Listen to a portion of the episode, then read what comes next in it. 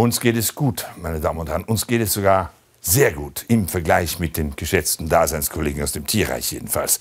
Im renommierten Wissenschaftsmagazin Science ist in diesen Tagen eine Studie erschienen, die untersucht, wie Tiere in der Pandemie agieren, wie sie mit erkrankten Artgenossen verfahren.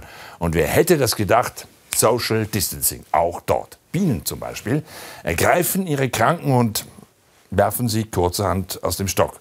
Waldameisen halten Abstand und die Aha-Regeln ein.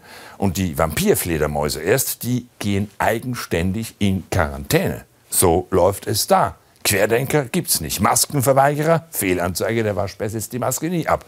Und im Lockdown sind einige Mitgeschöpfe weit vorn. Nehmen Sie nur die schwarze Witwe. Sie ist ausschließlich im eigenen Netz unterwegs. Lebenslang solo. Und wenn Männerbesuch kommt, wird er aufgefressen. Also, lassen wir uns doch nicht ein auf die ewigen Vergleiche mit Amerika oder Schweden. Orientieren wir uns lieber am Hausgimpel. Der wird von seinen Leuten total geschnitten, wenn er einen Infekt hat und singt trotzdem weiter.